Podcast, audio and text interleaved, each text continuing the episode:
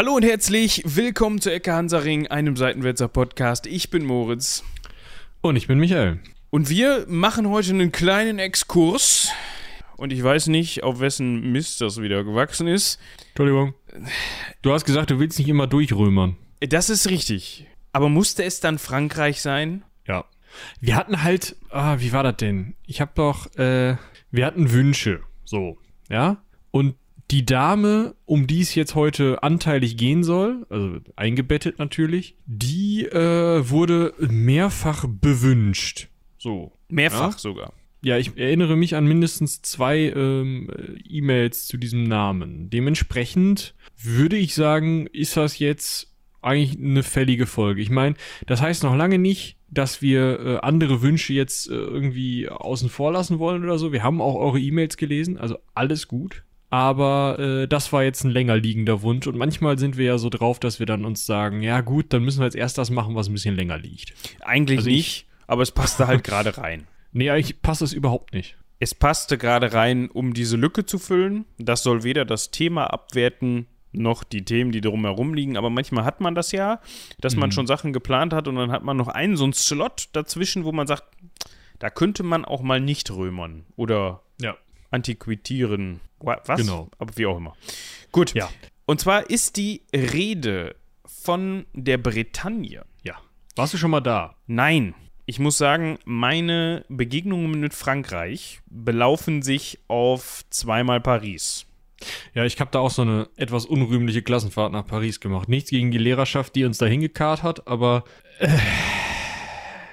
also, ich, ich wette mit euch, dass ich diese Story schon mal erzählt habe, aber da wir gleich eh noch mal über Urlaubsstories und ähm, Empfehlungen für gewisse Städte äh, und E-Mails und Gedöns sprechen müssen, ähm, in der Zeit kann Moritz jetzt auch, bevor er gleich äh, uninformiert wirkt, noch mal seine E-Mails aufreißen. Äh, worauf ich hinaus wollte, ich hatte eine Begegnung in Paris, eine Begegnung, ich möchte sagen, mit der unangenehmen Seite der Stadt will ich gar nicht sagen. Ich glaube, das ist schon irgendwie einfach so ein, das ist halt üblich. Also mir wurde, also ich komme als, sagen wir mal, Zehntklässler. Ich weiß nicht, wie alt ist man als Zehntklässler? 16, soweit über die Kante. Komme ich völlig verklatscht, weil ich natürlich um Viertel nach vier ins Bett gegangen bin und um halb sieben aufstehen soll runter in diese Jugendherbergs-Dings, die. In diese Jugendherbergs Dings die. Was muss man Ja, sich darunter Küche. vorstellen? Küche. Ja, so ein Edelstahl-Moped. Und äh, guck mir das an und denk so, ja geil, okay, wenigstens ein Kaffee. Ja, so, ich hatte halt möglicherweise entgegen des Rates der Lehrerschaft und auch entgegen des Elternbriefs, der dabei lag bei diesem Rat, das eine oder andere alkoholische Getränk während der abendlichen äh, Kartenrunde. Konsumiert. Ich meine, das, Ja, ich finde konsumieren ist zu nett. Inhaliert. Also ich möchte sagen, ich war wahrscheinlich, bitte 16. 16, okay, ja. Ich sage auch nicht, welche alkoholischen Getränke wir dabei hatten, aber ich war veritabel betrunken, als ich da in diesen Kaffeeraum kam. Und dachte mir so, du musst jetzt heute irgendwie auf Kultur und so. Und eigentlich interessieren dich ja auch so ein paar Sachen. Dementsprechend wäre doch mal gut, wenn man mir jetzt so eine Line Koffein direkt ins Hirn, sehe ich mich. Ja, und Jugendherbergskaffee ist ja jetzt schon durchaus dafür bekannt, ja gut, eigentlich dünne Plörre zu sein. Aber Ich hatte halt Hoffnung, dass sie irgendwie, weiß nicht, wenigstens den verbrannten Espresso genommen haben, um das Kaffeepulver zu strecken oder so. Irgendwie, dass das ein bisschen Wirkung hatte. Und außerdem dachte ich, ja scheiße, du weißt genau, was dein Magen den ganzen Tag machen wird, wenn du ausnüchterst, ohne was Vernünftiges im Magen zu haben. Weil ich habe das Problem, wenn mein Magen morgens leer ist, das ist ganz schlecht. Also ich muss halt im Suff noch was essen, dann geht's mit dem Magen ganz gut. Aber wenn ich ins Bett gehe, lange keine Pommes hatte und dann aufwache, dann halt, dann kriege ich die Kotzeritis. Totaler Scheiß. So. Das heißt, ich wusste ganz genau, ich brauche eins Kaffee und zwei Frühstück. Also in der Menge oder in der Reihenfolge. In der Reihenfolge und ja. Okay. Also die Menge ist ja. So. Viel hilft viel in dem Fall. Genau.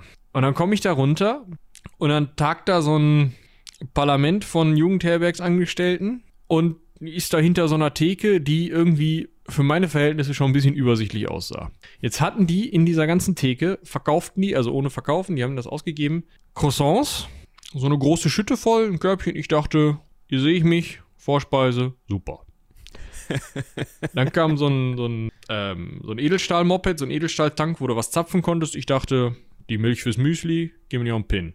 Dann kamen so Schüsseln, die halt aussahen wie Müsli-Schüsseln und dann kam so, so eine Ecke, wo diese, diese äh, Werbepackungen von so Müsli-Herstellern, aber nicht die guten Cerealien, sondern so dieses ähm, süße Zeug. Ne? Was, Also also, da kann man jetzt drüber geteilter Meinung sein. Es gibt bestimmt Leute, und ich weiß nicht, ob ich mich zu denen zählen würde, die sich dann auf Klassenfahrt mehr über das süße Zeug freuen würden, als irgendwie so ein, ich entschuldige die, die, die Werbung, die keine ist, da wir nicht bezahlt wer- werden.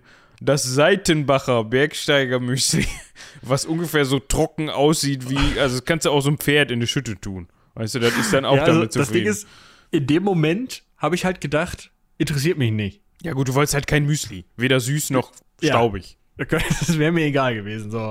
Wäre ich halt einfach dran vorbeigegangen. Und dann war diese Theke zu Ende und ich dachte, Leute, so Thema Brot, ich sag mal, Baked Beans die Kante. Können wir uns da irgendwo in der Mitte vielleicht? und wo ist eigentlich hier der Kaffee?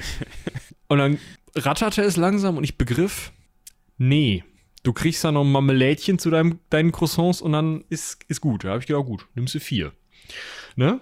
Und dann kommt eine der Personen, die da hinter der Theke arbeiteten, auf mich zu und sagte zu mir, ja, un Croissant. Ich muss sie angeguckt haben, wie, weiß ich nicht. Ne? Äh, Un Croissant, ja, okay. Gut, nehme ich nur eins. Nehme ich halt vier Kelloggs. Ist ja auch in Ordnung. Äh, Was auch immer. Und dann will ich weiter und denke, wo ist eigentlich hier der Kaffee? Und dann, ja, hier, äh, wo ist denn hier der Kaffee? Ich meine, mein Englisch war okay, mein Französisch ist bis heute nicht vorhanden. Das Wort Kaffee ist, glaube ich, auch in Frankreich verständlich und universell einsetzbar. Also irgendwie mit ein bisschen Gehirnschmalz kommt man, glaube ich, drauf, dass du, was du für eine Flüssigkeit verlangst. So. Sondern dann zeigte sie auf diesen Edelstahltank. Ich so, ja, wo ist denn die Tasse? Sie zeigte auf einen von diesen Kumpen. Ja, okay. Gibt's Kaffee hier wohl im halben Liter? Bitte. Kann ich jetzt gerade ganz gut gebrauchen. Machen wir so. Ich greife mir diesen Kumpen, halte ihn unter den Kaffeedings und denke, jetzt kommt was Schwarzes. Und dann kam so eine ganz leicht kaffeefarbene Milch daraus. Und ich wusste genau, un Croissant und ein halber Liter Milchkaffee ist genau das, was mein Körper jetzt braucht. So gar nicht. Ja, ich bin dann in den Supermarkt gegangen und habe mir ein Baguette gekauft. Ich aber äh. Eieiei, das ist aber schon echt hart, ne? So zum Frühstück. Aber das ist, also, ich möchte jetzt das französische Frühstück ist ja traditionell irgendwie leichter. ein Croissant und ja. Also ich möchte jetzt überhaupt nicht Franzosen und Franzos Französinnen, die jetzt möglicherweise hier zuhören, die Verfechter ihrer morgendlichen Küche sind oder auch generell Fans der französischen Küche, die machen auch super leckere Sachen, alles gut. Aber das war bei mir auf Klassenfahrt ähnlich. Da gab es dann auch Brioche und das war's dann. Und dann hast du dir halt gefühlt ein Kilo von diesem Brioche rein, was jetzt ja auch nicht das gesündeste auf der Welt ist, aber das hat halt eine Substanz von aufgeblasener Luft also nichts, ja, und das sättigt ja auch nicht. Das heißt, das ist halt für den Geschmack und das war's. Und dann hast du da halt, Das ist doch ein Milchbrötchen, oder? ja klar, das ist richtig so, so Brot wie ein Milchbrötchen, was aufgeschnitten ist. Und da hast du dann halt zehn Scheiben von gegessen und hast dann gedacht, ja, und jetzt? Ja, aber es, ist, es sättigt halt nicht. Ne? Es ist halt voll mit Zucker, es ist halt wie so ein McDonalds-Brötchen quasi. Das ist ja dafür da, Ja, dass es nicht sättigt. Gut. Aber wir, wir driften ab in irgendwelche äh, Bäscherei der französischen Küche. Aber darauf belaufen sich. Also, ich war einmal als Kind, so mit zwölf oder so, mal im Disneyland in Paris. Das war geil. Da war es mir auch, da, da habe ich auch Bock auf Brioche gehabt, dann morgens zum Frühstück. Kann ich mir vorstellen. Und dann mal in der äh, zehnten, Anfang der zehnten in Paris. Eine Woche. Zum. Nee. Quatsch, in der zwölften. In der zehnten war ich in Berlin. Das, das, aber in der zwölften, Paris. Klassenfahrt. So. Toll. Wir wollten eigentlich nach Rom. Da, das Rom war war dann zu. Das war dann manchen zu teuer. Am Ende kam raus, Paris war genauso teuer wie Rom, unterm Strich. Also, ich wäre lieber nach Rom gefahren. Aber gut. ja. Aber wie, ich war nie in der Bretagne und so schließt sich dann jetzt dieser Kreis unseres Gelabers. Es soll ja heute um die Bret Bretagne gehen und wenn man das mal verkartenonkelt, Ach so, ich dachte, wir müssen jetzt noch die, die städtischen Empfehlungen für unsere Sendestadt. Für unsere Sendestadt. Ja, da wo wir wegsenden, wo die Ecke Hansering ist, nicht Köln. Ach so, ja, aber das ist ja nicht in Frankreich. Münster ist ja nicht in Frankreich. Das ist Gott sei Dank Zu, richtig. zum Glück. die würden das nehmen, glaube ich, aber das gibt's nicht. Weiß ich nicht. Ich meine, die müssten auf jeden Fall äh, also mit unseren Frühstücksgewohnheiten klarkommen. Aber ich glaube, das ist schon in, in äh, anderen Teilen Frankreichs, die jetzt nicht gern Paris Jugendherbergskeller sind, anders teilweise. Ich wollte gerade sagen, Frankreich ist ja nun auch genauso wie Deutschland auch ein, kommt immer darauf an, womit man das vergleicht, aber ein großes Land mit auch vielen unterschiedlichen Kulturansätzen, die da zusammengekommen sind. Und ich kann mir durchaus vorstellen, dass in äh, Toulouse etwas anders gefrühstückt wird in, als in Paris. Aber wenn ihr darüber mehr wisst, wenn ihr sagt, boah, in Südfrankreich, da ist das, na, da gibt es richtig äh, Mettstulle oder Mettbrötchen mit Zwiebeln drauf zum Frühstück. Wie bist du kein Mettbrötchen-Fan? Doch, ich esse gerne Mettbrötchen, aber ich weiß ich nicht. Zum Rotwein? Ja, du, also man kann den. Ich wollte jetzt nicht so weit gehen und Franzosen und Französinnen vorwerfen, dass sie Rotwein zum Frühstück trinken. Ne? Ähm, es ging mir um, Fände ich um jetzt, wäre den, jetzt kein Vorwurf in dem, aber Äh. wir, wir driften schon wieder. Ja, es ging mir um das Frühstück. Ja, vielleicht Ja. gibt es da so ein schönes Eibrötchen und dazu so ein Mettbrötchen. Ja, Wer weiß. Mulsum, dies, das. Ja, zum Frühstück. Wird auch So. vorgekommen sein hier und da, denke ich. Vielleicht nicht in Toulouse, aber dafür in Rom häufiger, denke ich. Gut, ähm, was hat es jetzt mit Münster auf sich? Darüber wolltest du etwas verlieren. Ach so, ja, wir wollten, äh, wir wurden netterweise per Mail von Sufjan gefragt, was man in Münster denn äh, erleben kann. Und ich habe mir gedacht, ähm, das beantworten wir im Podcast, das können ja andere Leute auch erleben. Also muss man nicht privat beantworten. Also ein Überlebenstipp, Ja.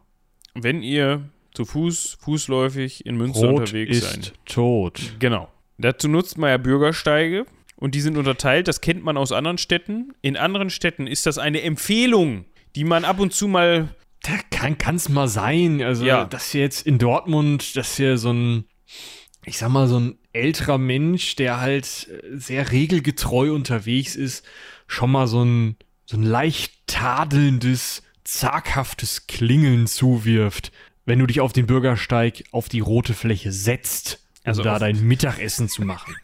Weißt du? also den Radweg benutzt zum Gehen. Ja. Das kann zu leichten Unmutsäußerungen, aber jetzt nicht zu größeren Verwerfungen führen. Anders in Münster. Also in Münster klingelt da keiner und es bremst auch niemand in Münster, sondern die fahren dich halt einfach um. Also es, es, manche klingeln. Ja, aber halt die so ein fahren dich Service, dann, damit du also- weißt, dass du jetzt getroffen das, Ja, wirst. genau. aber ja, also Fahrradfahrer sind in Münster wie Segelboote auf dem Chiemsee, die haben immer Vorfahrt, auch wenn sie nicht Vorfahrt haben. Dementsprechend nehmt euch davor in Acht und was ich lernen musste, wenn es zu einer brenzlichen Situation kommt, keine Ahnung, ihr müsst einen Fahrradweg überqueren und von links kommen Fahrräder und das wird knapp. Geht, lauft. Also nicht, dass ihr jetzt rennen müsst, aber bleibt nicht stehen. Ja. Das ist das, was Die ihr. berechnen das ein. Genau, die machen dann, die gucken dann, die, auch wenn die so aussehen, als ob die euch nicht wahrnehmen und nicht bremsen, die machen dann so einen kleinen Schlenker um euch rum, beziehungsweise kalkulieren das mit ein und wenn ihr dann stehen bleibt, dann können die Oh. das nicht mehr mit einkalkulieren. Weil dann seid ihr So. auf einmal da, wo sie gerade langfahren wollten und das kann einem, kann, kann kritisch werden. Äh, noch so eine Sache, es gibt in Münster die sogenannte Promenade. Das ist eine Fahrradautobahn, die um den Stadtkern herumführt. Da gilt noch mehr als auf den roten Radwegen, lauf da nicht rum. Geh da drüber, als würdest du eine vierspurige Straße überqueren.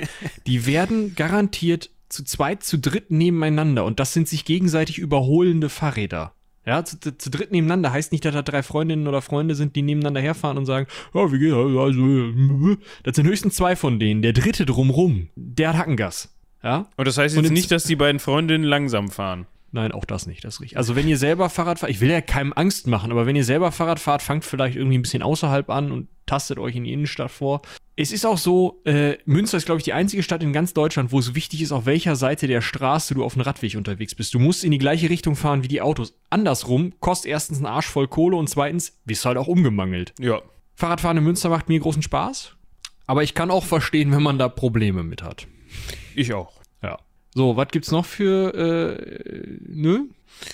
Ansonsten, boah, ich habe jetzt äh, ehrlich gesagt nichts in Münster, wo man sagt, boah, da musst du mal hin. Also Münster generell, Innenstadt selbst super schön, Domplatz drumherum, ähm, Naja, ich sag mal, Rathaus, also was man so, die historische Altstadt an sich ist halt super schön, finde ich. Also da kann Ja, man durchaus mal die eine oder andere Stunde verbringen, sich mal in einen Kaffee setzen, auch mal was konsumieren oder so. Also von daher, das ist eine Aber- Empfehlung für sich, finde ich. Ja, das auf jeden Fall. Also ich finde ins Rathaus, also ins historische Rathaus, Rathaus des Westfälischen Friedens, kannst du dir schon mal angucken. Das ist ganz nett. ähm, Dom, ja. 12 Uhr mittags im Dom sein. Ja, wenn du reinkommst, rechts rum, rechts vom Altar ist so eine, ist so eine äh, besondere Uhr. Und um 12 Uhr mittags passiert da was mit lustigen Figuren und so. Guckt's euch an, super cool. Stadtmuseum natürlich, ja. Ja, Stadtmuseum, klar. Gerade wir müssen das ja erwähnen. Ja, Äh, außerdem ist gratis. Ja, genau. Und die haben halt unter anderem einen VW Käfer im zweiten Obergeschoss. Schon witzig. Ja. Also Stadtmuseum, große Empfehlung, da auf jeden Fall. Asi ist schön für einen kleinen Spaziergang. Kann man sich auch mal antun. Schloss. Ja, Schloss, aber nur von außen. Ja, gut, ist halt Uni, ne? Ja, ist halt ein Verwaltungsgebäude, ne? Also von außen ist cool, von innen. mh. Aber äh, hinterm Schloss der Botanische Garten ist auch ganz schön. Dann kommt erst so in den Schlossgarten und dann geht's weiter in den Botanischen. Ich meine, man kann natürlich sich in Münster gut Kirchen angucken. Ja, klar, ne? Da gibt es genug Über von. Wasser. Prinzipalmarkt entlang äh, chauvinieren, nicht äh, ähm, Lustwandeln, wie auch immer. Ja. Aber aufpassen, da fahren Busse. Ja, also ich glaube, das reicht auch. Also Oh, ihr könnt euch noch, einen Spaß könnt ihr euch noch machen. Wenn ihr nicht Auto fahrt, ja, einfach mal für so eine Viertelstunde entspannt an Ludgeri-Kreisel setzen. Ja. Oder mit dem Fahrrad durchkringeln. Das ist super lustig. Also das würde ich jetzt Leuten, die das noch nie gemacht haben, nicht empfehlen. Mit dem Fahrrad direkt durch den Ludgeri-Kreisel, weil dann hören die uns nie wieder. Ja, das ist richtig. Also es ist ein zweispuriger Kreisel und äh, es gibt immer wieder interessante Vorkommnisse. in- Aber nicht auf die Mitte gehen, da sind so viele Kaninchenbauten, da verschwindet ihr nach unten. Ist richtig. Da wohnen Kaninchen. Alle. In Münster generell, an der Promenade auch, gibt es viele Kaninchen. Eins habe ich noch. Ja. Mühlenhof. Mühlenhof, stimmt. Ja. Ein historisches Dorf, also ein Freilichtmuseum, was einem historischen Dorf nachempfunden ist. Hm? Da stehen auch teilweise, glaube ich, Originalgebäude, ist das so? Alle. Alle Gebäude, die da sind, Alle. sind irgendwo abgebaut worden und als Originalgebäude da wieder aufgebaut worden. Ach, guck mal, das wusste ich nicht, dass es tatsächlich alle waren. Genau, das auf jeden Fall auch als Empfehlung. Gut. Gut. 21 Minuten reingequatscht, jetzt müssen wir mal in die Bretagne, wa? Hui, ich glaube, das ist Rekord. Ich hoffe, Nee, glaube ich nicht. Ne? Für die letzten Folgen auf jeden Fall. Wir haben uns ja, in den letzten Folgen haben wir uns zurückgehalten. Aber wenn der Sufjan uns nach Münster fragt, dann müssen wir ja berichten. Antworten. Geh ja nicht anders. Nee. So, du wolltest die Bretagne-Karten onkeln. Ich habe die Bretagne schon gekartenonkelt. Jetzt muss ich schon wieder aus. Münster raus und wieder zur Bretagne hin. So, die Bretagne. Das ist der westlichste Zipfel von Frankreich. Ja, also Oben links. Oben links, genau. Da ist, das wird sogar als Halbinsel bezeichnet, was ich vorher tatsächlich gar nicht wusste. Und das ist so, wenn man dann sich in sein Schlauchboot setzt und nach Norden paddelt, dann landet man irgendwann in Plymouth. Ähm, das ist so die Kante, ich glaube, Cornwall ist nur das kleine Stück da unten, ne? oder ist Plym Plymouth schon Cornwall von England? Auf jeden Fall, das, das ist so südlich davon, ziemlich deckungsgleich, mit diesem Zipfel von England da unten. Da Ja, genau. da also ich glaube, Cornwall ist dieser ganze Zipfel. Gut, umso besser. Was immer mir das jetzt auch bringt, aber ihr wisst schon Bescheid.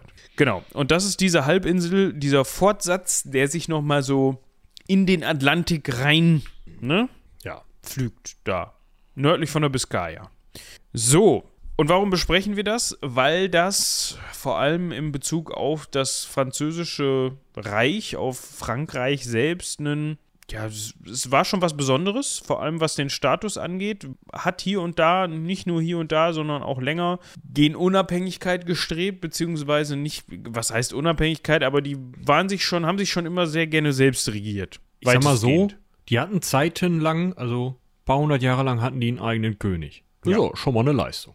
Genau. Und da gibt es eine schillernde Figur, die quasi, na, Nationalheldin, aber schon so ein bisschen wichtig, also die ist auf je- jeden Fall wichtig für die Bretonen und da kommen wir auch gleich drauf. Also Bretonen, Bretonen und Bretoninnen, äh, Bretonen und Bretoninnen, das ist wirklich schwierig, finde ich bei dem Das Wort. wird, das wird mit äh, Anne von der Bretagne auch noch schwieriger, wenn man die richtig französisch, also ich mein, An- kommen wir auch noch mal. Ja.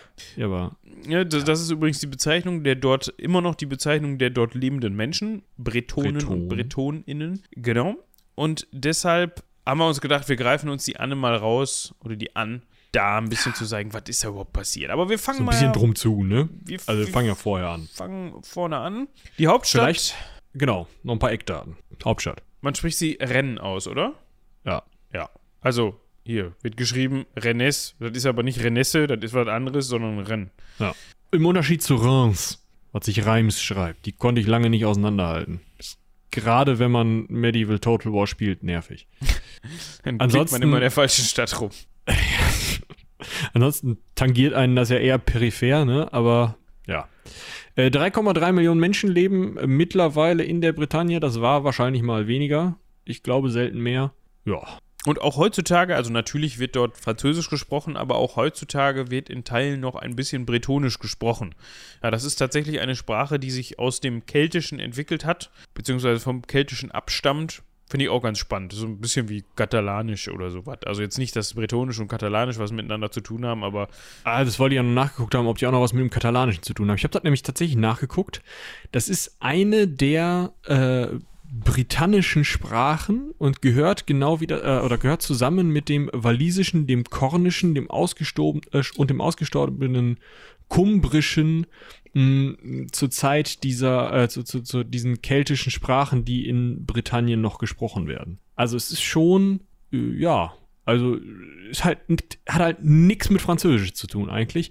Ist ein ganz interessantes Ding diese Sprache. Kann ich gleich noch ein paar mehr Worte zu verlieren, ganz besonders äh, auch zur Verbreitung und so.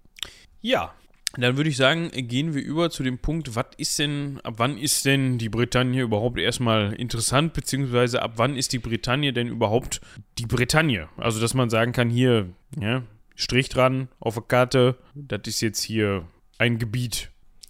Schuld ist wie immer der Römer. Ja, und zwar ist die Bretagne seit ca. 56 vor Christus romanisiert, nicht circa, sondern das kann man ziemlich genau sagen, weil die Römer haben ja immer gerne hier und da mal was aufgeschrieben. Was so viel heißt wie seit 56 vor Christus ist dann da mal ein Römer vorbeigekommen. Ja, wir kennen ihn, der eine. Der Also eine. wahrscheinlich wird das tatsächlich Cäsar gewesen sein. das kann gut sein, auf seinem Gallienfeldzug und hat Ich habe den Bello Gallico, glaube ich, bei meinen Eltern zu Hause sogar noch mal auf Deutsch liegen. Könnte ich tatsächlich nachlesen? Mach ich. Ich wollte gerade sagen, es gibt Grenzen. Ja. Und dann hat man gesagt, so, das gefällt uns hier. Das zählen wir jetzt mal wahrscheinlich zur Provinz Gallien. Ich weiß es nicht. Oder ob Oh. das, es war wahrscheinlich nicht die Provinz Bretagne. Es spielt aber auch eigentlich überhaupt keine Rolle. Es war auf jeden Fall römisch. Ob die Leute da jetzt römisches Bürgerrecht genossen haben oder nicht, wage ich zu bezweifeln. Kann ich euch nicht genau Äh, sagen. Die Frage ist halt, wann. Genau. Also, Irgendwann vielleicht.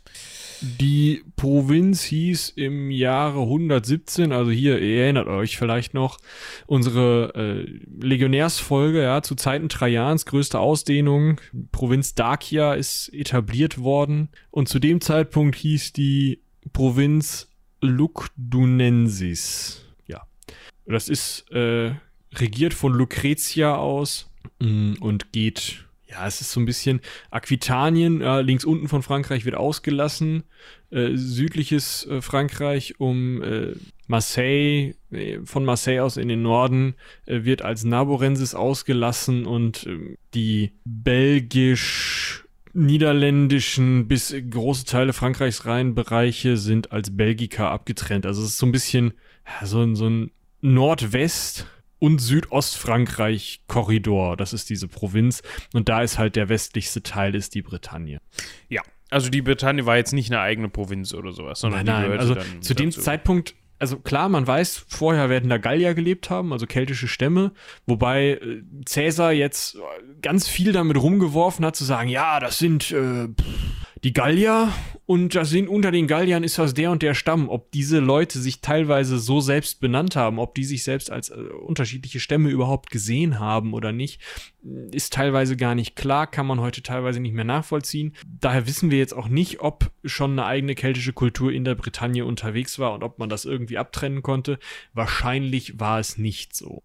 Also es war wahrscheinlich einfach gallische Kultur sozusagen. Ja, und dann römern die da so rum, ne? Dann rümmern die da so rum. Das war jetzt auch nie irgendwie Schauplatz von besonderen Ereignissen im Römischen Reich. Also pff, vielleicht gab es da mal hier oder den, hier und da den ein, den ein oder anderen Konflikt mit ähm, ja, aufstrebenden gallischen Stämmen oder eben, also ne, es ist jetzt nicht so, dass da, ist jetzt nicht römisches Kerngebiet, äh, das irgendwie großartig eine Rolle gespielt hätte. Interessant wird es dann aber um 450 nach Christus. Wir erinnern uns, das Weströmische Reich bricht auseinander, beziehungsweise Ja, Romulus Augustulus, ja. kann sich eigentlich nicht mehr als solches bezeichnen. Ein Oströmisches Reich, dass es überhaupt ein Weströmisches und ein Oströmisches Reich gibt, ist für die Weströmer wahrscheinlich ein Problem und ja, dann kann man es eigentlich nicht mehr als solches bezeichnen. Jedenfalls um diesen Zeitraum, Zeitraum herum verliert man natürlich auch die Kontrolle über die Bretagne, beziehungsweise die direkte Kontrolle und so wandern eben christliche Briten und Britinnen einfach mal südwärts, ist jetzt ja nicht so weit weg und lassen sich dort nieder. Genau, also der, äh, wenn ihr da noch mal ein bisschen mehr zu hören wollt, Folge 119, Romulus Augustulus, ja, der letzte Kaiser Roms, ist da, glaube ich, noch mal ganz gut. Britannien wird eben, ah, vielleicht ist auch noch interessant, äh, wie hieß denn jetzt die Folge mit den Angelsachsen, die können wir auch noch mal eben gucken. Die dürfte auch ganz interessant dazu sein. Da geht's eben darum, genau, Folge 104, die Angelsachsen, wie Britannien denn zu dem geworden ist, was es heute ist, weil eigentlich diese Romano-Briten, die unter römischer Kontrolle, die dann auch eben in die Bretagne gegangen sind, die dort unter römischer Kontrolle gelebt haben, die haben ja England mehr oder weniger nicht übernommen. Ich habe ja gerade schon kurz diese Sprachen angesprochen, na hier Kumbrisch und äh, Kornisch und Walisisch.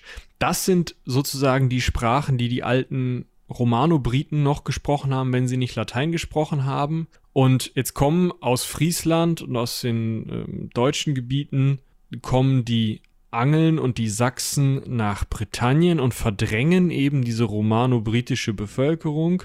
Das sind noch ähm, Nicht-Christen, die Romano-Briten sind Christen und verdrängen diese romano-britische Bevölkerung nach Westen hin, also nach Wales, nach Cornwall und wo da kein Platz mehr war, sind die eben nach Südosten, äh, Südwesten ausgewichen und sind eben übers Meer in die Bretagne gekommen. Das heißt, wir haben eine sehr, sehr, sehr, sehr starke Bevölkerung von christlichen, zu guten Teilen Latein sprechenden, aber trotzdem auch noch britische Dialekte sprechende, also bretonisch hat sich da noch nicht entwickelt, äh, Menschen, die sich im Bereich dieser Bretagne ansiedeln und halt ganz anders drauf sind, eine andere Kultur haben. Klar, die römische Kultur verbindet in Teilen, aber trotzdem ähm, gibt es halt noch diese britischen Kulturelemente, die sich in der Bretagne ansiedeln und erstmal so weit nichts mit den gallischen Stämmen, die in den französischen oder dann halt noch gallischen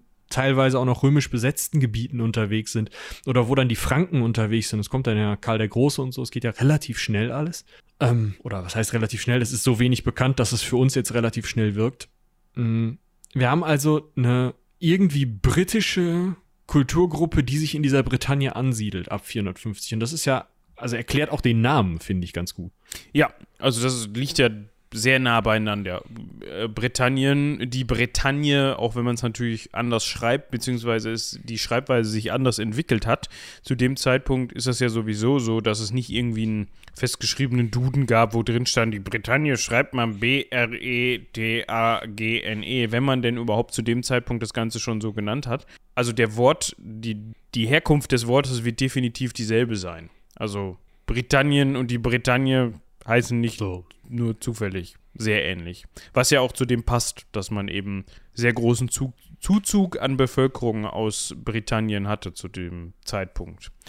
So, dann passiert lange nichts. Also was heißt, es wird dort was passiert sein, aber wie vorher bei den Römern auch schon, ist das jetzt nicht so, dass das irgendwie Schmelztiegel der Konflikte war oder sowas, sondern wir können festhalten, ab 799 gehört die Bretagne, also auch die Bretagne natürlich, zu Karls fränkischem Reich. Also Karl, wir sprechen von Karl, der, Karl dem Großen, ne, da haben wir auch eine Folge zu gemacht, könnt ihr gerne reinhören. Da wird jetzt aber auch nicht dediziert über die Bretagne gesprochen, sondern das gehört nun mal einfach mit dazu, weil der Müsste hat halt... Folge 107 sein, wenn ich mich recht entsinne. Okay. Der hat halt alles bis zum Atlantik da auf der Höhe auf jeden Fall besessen, unter in Besitz genommen, äh, sich, ja, das hört sich gleich so, sich angeeignet. Das gehörte einfach zum, zum Reich. So.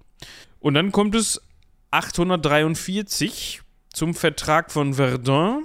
Da haben wir auch schon mal drüber gesprochen. Und bei dem einen oder der anderen dürfte es klingeln, dass nach Karls Tod, ja, jetzt, das war damals noch so üblich, man, äh, ein Graus übrigens für alle, Spieler die. Und Spielerinnen. Genau, ein kleiner Crusader Kings 3 äh, Hinweis. Ein Graus übrigens, ja, dass man sich überlegt hat, Mensch, ich habe jetzt drei Söhne und es ist nicht so wie später zum Beispiel, der Älteste erbt alles, der Zweitälteste wird irgendwie, keine Ahnung, geht auf den Kreuzzug und der drittälteste ins Kloster.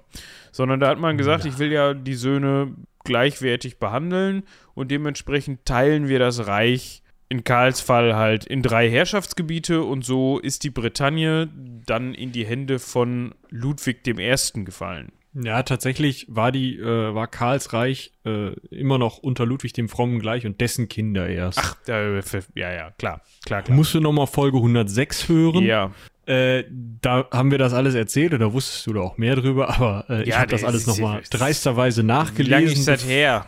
Anderthalb ja, Jahre. fast 100 Folgen. Ähm, klar, Ludwig war, äh, Ludwig, es stimmt, Ludwig war der Sohnemann von Karl, aber nicht Karl hat das aufgeteilt, sondern der Ludi hat es dann gemacht. Genau. Und äh, Ludwig hat halt gesagt, so hier Westen, Westfrankenreich, dies, das, Franzien, Aquitanien ist halt der westliche Bereich. Und die Bretagne, und das ist der interessante Teil, kommt halt in diesen westfränkischen Herrschaftsbereich. Und die Bretonen, das ist jetzt, also im 6. Jahrhundert, 500 und ein paar kaputte, also 450 ähm, Einwanderung der Briten, 50, vielleicht 100 Jahre später, kriegen diese eingewanderten Briten es hin, ein Königreich zu etablieren. Und dann nochmal 200 Jahre später, 300 Jahre später, 300 Jahre später, denken die sich, sag mal, was macht eigentlich der Kasper da in Paris?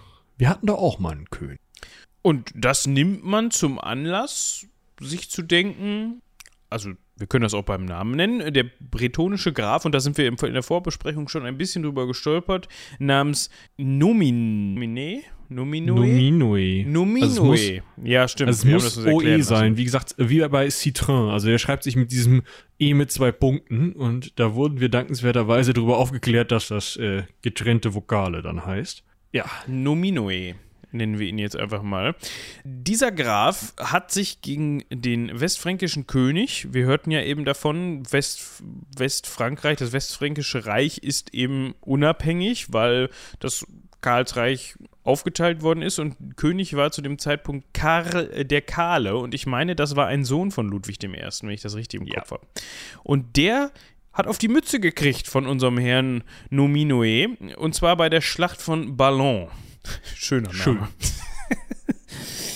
Und das ist der Zeitpunkt, ab dem die Bretagne ein unabhängiges Herzogtum wird.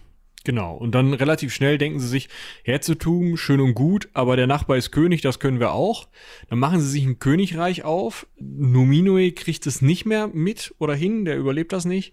Aber sein Neffe ist dann allerspätestens, also das ist so ein bisschen schwierig. Es gibt da noch mal so einen anderen Typen, das könnte ein Bruder von Nominue sein, aber diese ganze ähm, Familiengeschichte ist ein bisschen schwierig. Was wir sicher wissen, ist, dass Nominues Neffe Salomon, der im bretonischen, zumindest heute, Salaun heißt, König wird. Und das ist so ein richtiger König Salomon in der Bretagne. Ist auch eigentlich schön. Ne? Ja, König Salomon, das passt. Also Ja.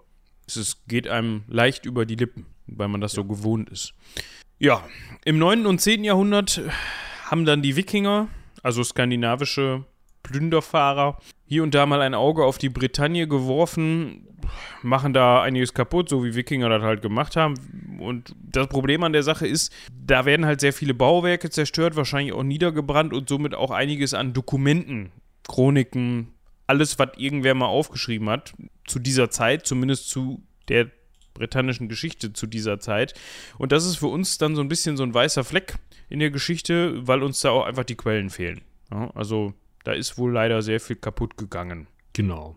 Ja, die schaffen es von Süden bei Nantes oder südlich von, ja, heute ist links und rechts Nantes, über die Loire und dann ist die Bretagne halt dran.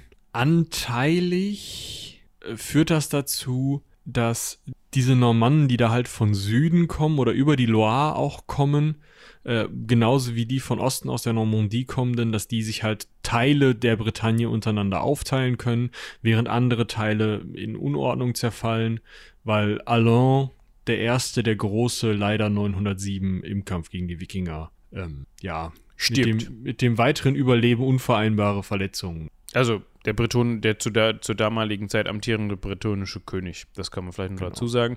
Und da auch den, den, den Schluss hinbekommen, ne, nur nochmal für unsere ZuhörerInnen, Normannen nicht immer, aber teilweise gleich Wikinger. Zu dem Zeitpunkt noch und dann ist es eben langsam, aber sicher so, bis 1066 ist das dann ne, mehr oder minder, ich will nicht sagen eigene Kultur, aber da haben halt schon mehrere Generationen, also einige Generationen, einfach in der Normandie gelebt und halt nicht mehr in Skandinavien und dementsprechend, ja, sind die dann halt einfach Normannen und nicht mehr klassische Wikinger.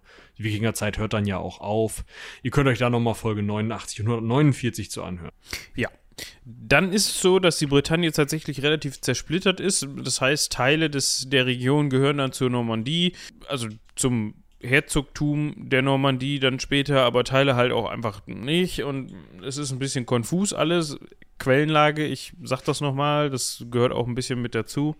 Und Schließlich muss dann von 952 bis 980 die Bretagne auch anerkennen, dass die normannischen Herzöge eben die Herzöge sind der Bretagne, auch mit der Bretagne. Das heißt, da gab es dann einfach keinen britannischen ähm, Herzog oder bretonischen. Ne? Wir sind hier nicht bei Briten, sondern bei in der Bretagne. Das heißt, es gab keinen bretonischen Herzog.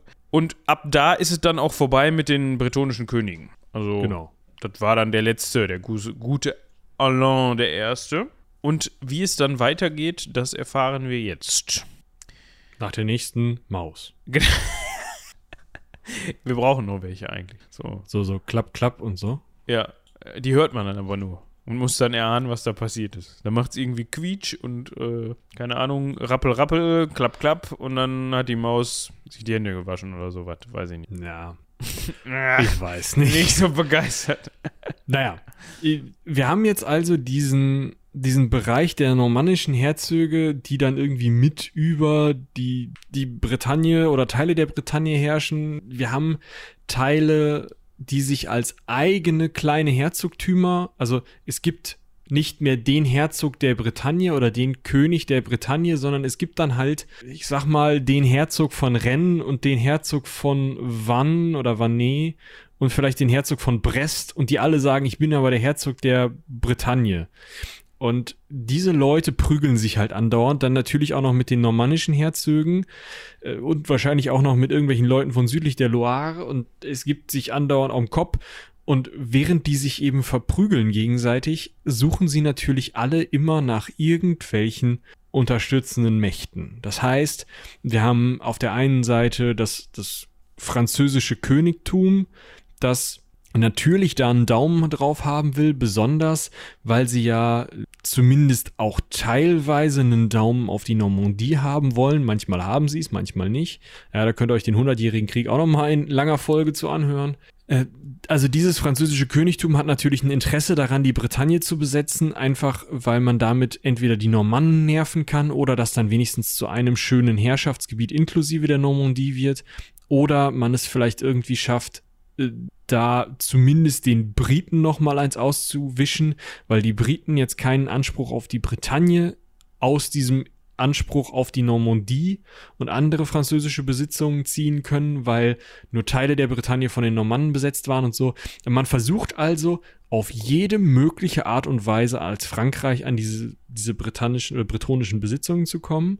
Auf der anderen Seite gibt's natürlich die Normannen, ob es jetzt ähm, äh, Wilhelm und also Wilhelm der Eroberer und seine Nachfolger sind, die entweder von England aus oder eben aus der Normandie heraus sagen, ja, aber die Bretagne hat ja immer schon zu uns dazugehört oder wir haben die doch damals mal erobert, ist doch unser Teil. Oder ähm, oder eben auch die normannischen Herzöge dann. Oder ob es tatsächlich wirklich die Briten, teilweise vielleicht auch irgendwelche älteren britischen Adligen sind, die sagen, ja, hm, es sind aber ja mal Briten darüber gegangen, die sprechen ja sogar noch die gleiche Sprache wie wir. Natürlich muss das alles in einem Königreich vereint sein. Das heißt, die Bretagne gehört auf jeden Fall zum britischen Königreich. Ihr könnt euch also vorstellen, dass sich da von, ich sag mal so 980, als es aufhört, dass die gesamte Bretagne unter der Kontrolle der normannischen Herzöge ist, bis 1400 und ein paar Kapute, eigentlich jede Woche irgendwer irgendwie in oder an der Bretagne über die Bretagne auf den Kopf gehauen hat. Ja, und ich würde, würde sagen, mit Blick auf die Zeit sparen wir uns fast den, den Erbfolgekrieg, würde ich sagen.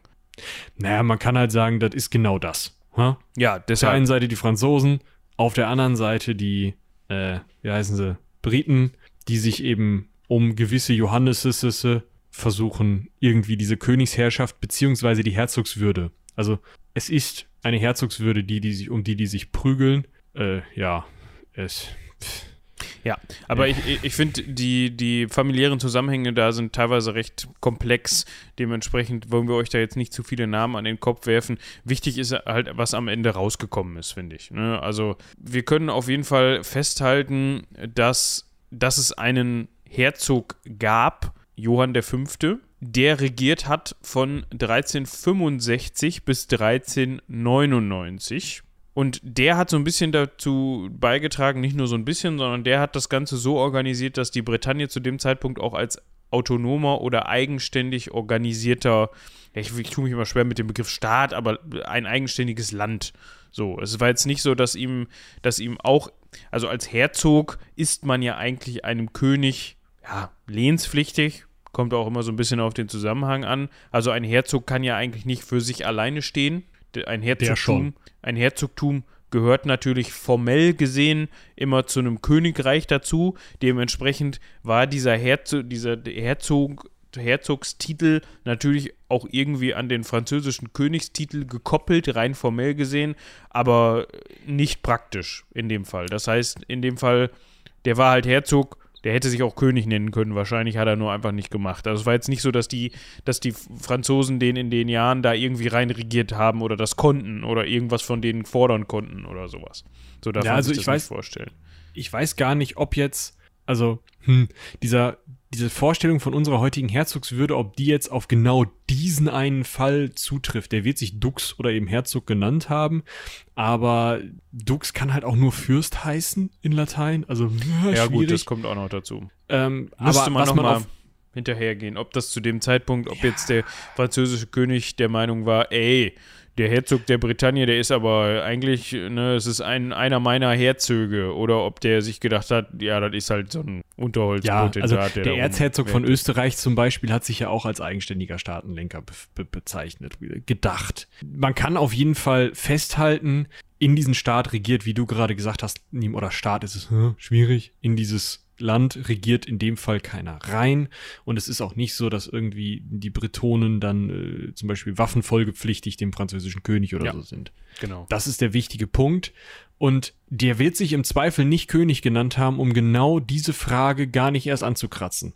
Weil wenn der Kann sich sein, in dem ja. Moment da König genannt hätte, dann kann ich mir vorstellen, dass so ein französischer König und vielleicht der englische König gleich mit, weil er gerade Zeit hatte, gesagt hätte, in meinem Vorgarten, ich glaube kaum, da hingegangen wäre und ein bisschen mal mit dem langen Messer gewedelt hätte. Dementsprechend hat man in Ruhe, ja, von 1365 an bis ja, 1480er Jahre hinein, hat man in Ruhe da sein Süppchen in der Bretagne gekocht und es war auch in Ordnung, 100 Jahre lang, schön, Ruhe.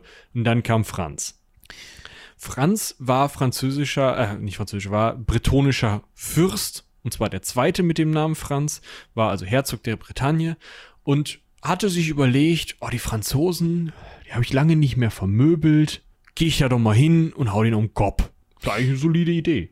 Ja, also wenn man zu dem Zeitpunkt unterwegs gewesen wäre und neutraler Beobachter war, wäre, gewesen wäre, so, und man hört jetzt von dem Franz seine Pläne, dann könnte man auf die Idee kommen zu sagen, Mensch Franz, du kämpfst, äh, also das äh, französische Reich, vielleicht schon alleine größentechnisch, ressourcentechnisch, verbündetentechnisch, Also ich meine, wenn du in einem guten Moment angreifst, ja, sagen wir mal, Frankreich hat sich gerade wieder mit England in der Haare, prügelt sich mit den Deutschen und kämpft gegen die Spanier, hat ein Problem mit den Italienern und äh, ich sag mal, äh, jetzt ist ein Papst in Frankreich und ein Papst in Italien unterwegs.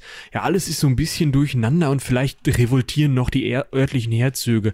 Dann wäre das ein Moment gewesen. Ja, dazu muss man aber jetzt leider sagen, die Engländer, ja, 14, jetzt muss ich mal gerade können, 1488, die Engländer hatten gerade so die Rosenkriege überstanden, ne? Also die hatten, das war zu dem Zeitpunkt sowieso nicht mehr so mit irgendwelchen Frankreich-Bestrebungen der Engländer. Also, die hatten andere Sorgen. Ja, äh, also Ich dem Papst war übrigens interessanterweise Rodrigo Borgia zu dem Zeitpunkt. Ach, guck. Ja. So fügt sich dann alles wieder zusammen. Da haben wir übrigens auch eine Folge zugemacht zu den Borgias, beziehungsweise zu Rodrigo Borgia erst kürzlich, ne? Da kann man Mhm. dann nochmal reinhören. Dann weiß man auch, was in Rom zu dem Zeitpunkt so vor sich ging. Also da war auch einiges los. Ist jetzt nicht Folge so, dass, 190, ja, könnt ihr auch mal vorbeihören. Schöne Folge, der Borgia war auch ein guter Typ. unser, Ja. unser, unser Partypapst. Unser, ja, Partypapst. Das, der wird auch gleich nochmal wichtig. Ja, aber wir können festhalten, war eine dumme Idee. Das haben wir jetzt, glaube ich, in aller Ausführlichkeit ausgeführt, dass äh, das keine gute Idee war, Frankreich anzugreifen. Auf jeden Fall hat Frankreich das persönlich genommen und hat dann zurück angegriffen. Und das Ende vom Lied war, dass die Bretonen von den Franzosen derbe vermöbelt wurden. Man könnte, man könnte es so abfassen wie unsere äh, werte Rechercheurin Lena, bei der wir uns an dieser Stelle natürlich, weil wir es am Anfang wieder vergessen haben, noch einmal herzlich bedanken. Das Ende der bretonischen Unabhängigkeit von Frankreich.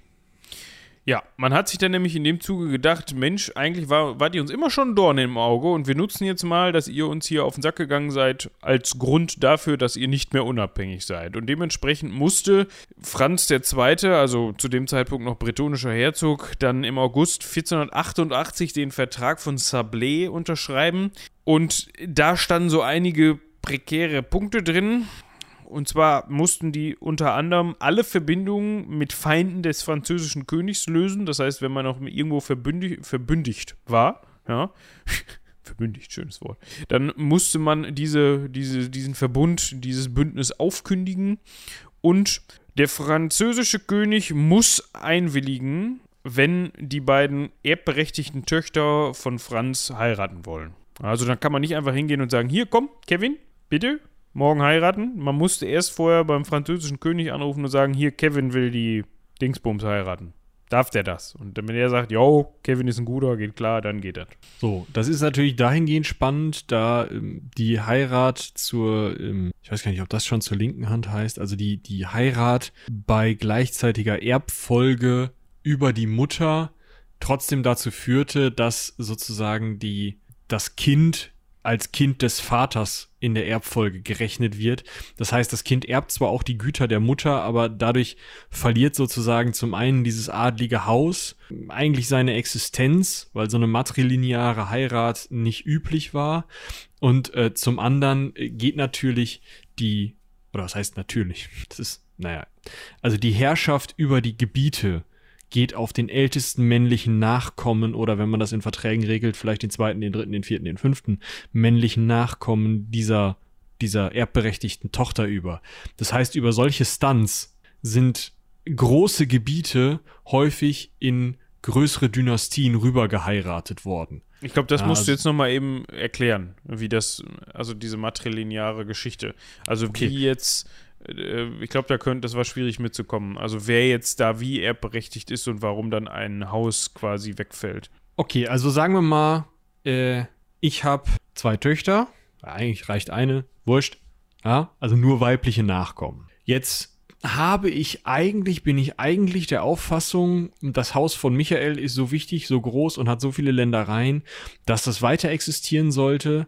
Deswegen mache ich meine Tochter erbberechtigt und sorge nicht dafür, dass das irgendwie mein Cousin siebten Grades hintenrum von oben links nach unten rechts Ja. irgend so ein Unterholzpotentat von sonst wo das erbt. Meine Tochter erbt.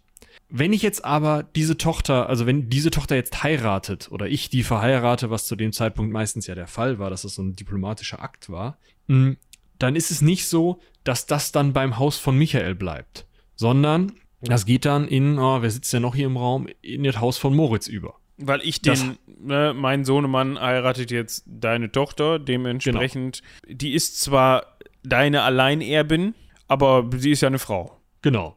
So, das heißt aber eben auch, dass das Kind von den beiden dann zum Haus von Moritz gehört und meine Ländereien erbt. Deswegen war das für den französischen König so interessant, diese Zustimmung geben zu müssen, weil er dann natürlich sagen konnte, naja, ne, also heirat, die heiratet jetzt, ähm, ah, so eine Matz, sag mal, hast du eigentlich schon eine Frau? Oder ich selber, hey, vielleicht passt das auch. Ja, solche Sachen kann man dann machen und kann dann eben versuchen, dieses Gebiet zu erben. Das ist äh, mit Burgund auch schon mal so gemacht worden oder später dann so gemacht worden. Ähm, Maria Theresia ist auch ein ganz bekanntes Beispiel dafür. Mit Maria Theresia stirbt das Haus Habsburg aus und das Haus Habsburg-Lothringen wird gegründet.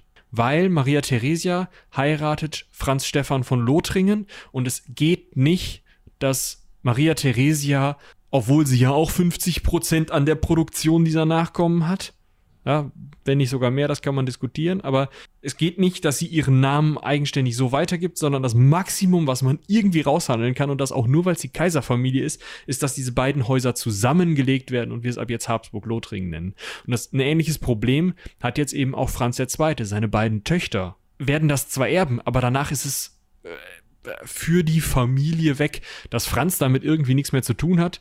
Ja, okay, aber über sowas haben sich die Leute damals halt Gedanken gemacht sehr viele Gedanken.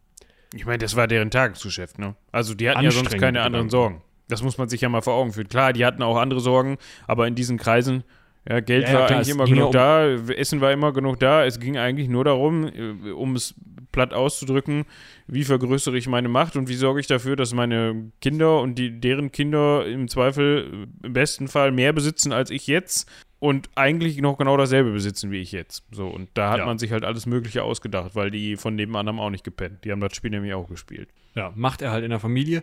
Wir hören, wir hören also, für Franz war das ein sehr anstrengendes Gedankengewurstel, was er da machen musste. Deswegen starb er dann auch kurz nach. also man kann eigentlich sagen, das hat der Franz nicht ganz so glorreich hingekriegt. Er hatte schon bessere Ideen. Er, er hat diesen Vertrag unterfackelt äh, und dann Öck. Ja, ich wollte gerade sagen, war vielleicht auch besser so, aber ich weiß jetzt auch nicht, wie alt Franz zu dem Zeitpunkt war. Das wäre ja noch rauszufinden. Das war jetzt kein direkter Aufruf. Das, also, ich wollte eigentlich taktisch klug Scheiße. sein und unsere ZuhörerInnen da selber mal recherchieren lassen, wenn sie das interessiert. Ja, dann hätte man schnell das Handy zucken können, äh, zucken mit dem Handy, man hätte das zücken können und, und, dann hätte man einfach mal Franz II. Britannia eingegeben und dann hätte man das gewusst. Genau das, 53 war. Da, ja, da muss man auch noch nicht sterben. Aber wenn ja. man so einen Vertrag unterschreibt. Vielleicht schon. Also es ist jetzt nicht so, dass ich ihm das vorwerfe, weil nach, diesem, nach dieser glorreichen Idee, Frankreich anzubleiben, blieb ihm eigentlich nichts anderes mehr übrig. Weil Frankreich hat da quasi mit der gezückten Pistole gestanden und gesagt, so, da bitte einmal Autogramm. Ja. Schön, wenn es schnell geht. So. Ja, äh, Franz hatte zwei Töchter, die noch lebten. Also Franz Sohn Franz war leider schon 1463, also 20 Jahre vorher, äh, verstorben. Was gut für uns ist, weil da müssen wir uns nicht nur mit dem zweiten Franz rumschlagen. Das ist richtig. Franz Sohn Franz war übrigens auch 1463 geboren worden. Dementsprechend ähm, hatte der auch jetzt nicht viel von seiner Herzogswürde.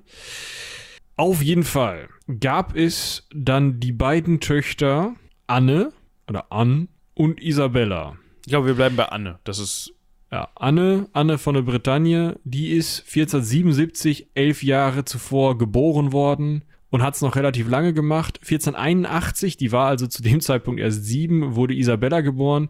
Die hat es auch ganz bis 1490 geschafft, die ist also exakt neun Jahre alt geworden. Mit anderen Worten, die Person, die die ganze Scheiße erbt, ist Anne. Ja, und da haben wir gerade genau das Beispiel gesprochen, besprochen, was jetzt eintritt. Also erstmal vielleicht ganz kurz zu Anne, die ist halt natürlich für die Zeit üblich erzogen worden. Das heißt, natürlich hat eine, hat eine Erziehung, die für damalige adlige Frauen üblich war, genossen und war dementsprechend, ich will jetzt nicht sagen, die war 1A vorbereitet auf den Job, aber ne, also es war Man jetzt nicht. wird damit gerechnet haben, dass sie den Bums irgendwann übernehmen muss. Genau. So. Und natürlich hat man auch schon mal ein bisschen sich überlegt im Voraus, Mensch, wen könnte die Gute denn da mal vielleicht heiraten? Weil die soll das ja nicht alleine machen. Im Zweifel heiratet die jemanden, der sehr gut weiß, was er tut und oder auch entsprechend ins Machtgefüge passt und dementsprechend dann mal, wir haben das gerade gehört, im besten Fall hier regiert und ähm ja, oder selbst wenn er nicht regiert, der zumindest kein Franzose ist. Ich glaube, das war wichtig. Und der Bretagne an sich mal den Rücken frei halten kann. Und man hatte sich dann mal umgeguckt und hatte gesehen, ja, Wasser zu vielen Seiten. Amerika ist weit weg. Die Spanier haben gerade keinen über. Müssen wir wohl mit dem englischen Königssohn Vorlieb nehmen. Verheiraten wir die gute Anne doch einfach mal mit Eddie dem äh, Fünften. Ja? Sohn von ja. Eddie dem Vierten, englischer König, super York. Typ. York, yorkistischer König. Ne, das muss man dazu im Hinterkopf behalten. Zu dem Zeitpunkt 1477, also da, also man hat das ja nicht, man hat ja nicht gewartet, bis die gute Anne heiratsfähig war, sondern man hat sowas ja vorher schon ausgekungelt. Nicht, dass sie dann schon geheiratet haben, sondern man wurde verlobt und zu dem Zeitpunkt dann eben ähm, die, die Edwards am Ruder, dementsprechend yorkistischer König in England, nicht äh, Lancastrianer. Und wie wir alle wissen, Rosenkriege, ja, mit Unterbrechung bis 1485. Dann war dann Schluss mit den Yorkisten und dementsprechend kann man sich auch vorstellen, wenn Vater Franz II. dann 1488 stirbt, dann ist das auch nicht mehr mit Edward V. So. Außerdem, selbst wenn das noch was gewesen wäre, wäre ja 1488 die Verpflichtung eingegangen worden, sämtliche Verbindungen zu Feinden Frankreichs zu trennen und da wäre wahrscheinlich diese Verbindung, selbst wenn der Typ zu dem Zeitpunkt schon englischer König gewesen wäre, drunter gefallen. Ja, der war ja auch englischer König. Ja. Edward V. Kurz. Ja. Aber er war's. Ja, aber nicht 1488, oder? Ähm, lass mich das rausfinden. Komm, ich suche in der Zeit, welche Folgenummer die Rosenkriege-Folge war. Die ist schon länger. 50, her. ne? 53. Aber der hat doch, der wäre doch, doch, der muss König gewesen sein. Noch. Ja, gut. Äh. Dann äh, könnte es tatsächlich daran gelegen haben, dass dieser Vertrag unterzeichnet wurde. Auf jeden Fall haben die nicht geheiratet. Das ist erstmal interessant. Wir haben eine Zwölfjährige auf dem bretonischen Herzogsthron. Äh, 1489 übernimmt die Anne und ist als Waisenkind, ihre Mutter war schon verstorben, Herzogin der Bretagne und verspricht ihrem Vater, alles für die Unabhängigkeit der Bretagne zu tun. Worunter jetzt nicht fällt, nochmal irgendwie zu versuchen, den englischen König zu heiraten. Ach, ja, ja, jetzt weiß ich es wieder. Ähm, Folgendes. Edward V. ist einer der beiden Kinder von Edward IV., das ist oft so bei diesen Nummern. Ja, da gab es doch diese Nummer mit den beiden Kindern, die dann äh, auf unerklärliche Weise im Tower verstorben sind. Also die, die sind, das, das war ja dann so, so eine Geschichte. Die sind eingesperrt worden in den Tower später von den Yorkis, äh, von den Lancastrianern. Ja, so nach dem Motto, äh, hier, ganz schlecht, hier, mögliche Nachfolger, die irgendwelches Erbrecht haben. Und dann waren die auf einmal tot. Komisch und keiner wusste, woran es liegt und ähm, man kann auch nicht richtig nachweisen, ob das jetzt ein Auftragsmord war, aber ich würde jetzt mal sagen, ja. also, Gut. Also stand äh, Edward äh, V zu dem Zeitpunkt nicht mehr zu einer Verheiratung mit Anne zur Verfügung. Nee, ich glaube, also hier steht, niemand hat die beiden Knaben nach 1483 gesehen. Also, mh, hm, die waren bestimmt lange im Urlaub. okay, ja. Also nichts mehr Gut. mit, genau, der war nicht mehr da. Stand nicht mehr zur Verfügung. Der war auf dem Jakobsweg oder so. Gut. So, das heißt, wir haben äh, nochmal, um das wieder zeitlich einzuordnen, wir haben das äh, Jahr 1489, eine zwölfjährige Herzogin, auf der Suche, ja, und im besten Alter für die Hochzeit, um die Unabhängigkeit der Bretagne zu sichern. Jetzt schaut man sich natürlich um, na, man darf laut Vertrag keine Feinde Frankreichs heiraten. Man möchte aber auch nicht so richtig gleich die Franzosen heiraten. das wäre mit der Unabhängigkeit ja auch alle. irgendwie unangenehm. Ja, alle. Und da kommt man auf so eine Idee. Gibt da ja so einen Typen. Ja? Die Familie hatten wir heute schon erwähnt. Ja, und das ist nämlich ein Habsburger. Der Typ ist zufällig Witwer. Ja? Auch gerade erst schmucke 31 Jahre alt, also eigentlich auch im besten heiratsfähigen Alter. Und dementsprechend äh, hat man sich dann, also Mann im Sinne von Marschall de Rieu, der äh, auserwählte Vormund der 13-jährigen Anne. Rioix. Genau, der hatte sich dann, der hatte sich dann überlegt, Maxle, ja, also König des römisch-deutschen Reiches ist eigentlich für so eine Herzogin Genau, das ist richtig. Ne? Guter Typ. Ja, Maximilian der Erste, schön. Trauung direkt im Dezember. Ja, natürlich eine Stellvertreterhochzeit per Pro Prokurationem, ist ja klar. Kannst ja sonst nicht bringen. Außerdem hätte Maxler dann durch ganz Frankreich gemusst, totaler Mist. Also hat man sich in Rennen dann eben ähm, mit einem Gesandten zusammengestellt. Ja, die Anna hat gesagt, ja, und der Gesandte hat gesagt. Im Namen von Max Jau. Im Namen von Max Jau. Und dann hat der Priester gesagt, alles klar, Haken dran, lol. Und dann, ähm, ja, den restlichen Teil hat man dann den Verträgen überlassen und äh, Anne ist wieder nach Hause gegangen. Hat sie sich eigentlich nicht wirklich was geändert? Jetzt hatte man nur was vergessen. So, eine, so was im Kleingedruckten. Das ist so, als wenn das Finanzamt nochmal anruft und sagt, ähm. Entschuldigung. Wir erinnern uns, Jetzt- da war was.